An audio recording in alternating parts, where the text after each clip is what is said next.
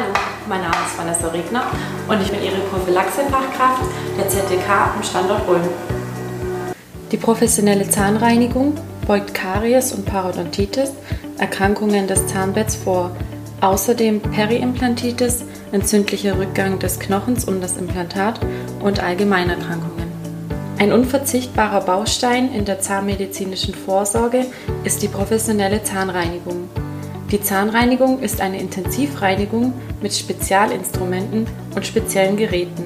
Sie hat das Ziel, alle krankmachenden oder ästhetisch störenden harten und weichen Belege oberhalb und am Zahnfleischrand zu entfernen.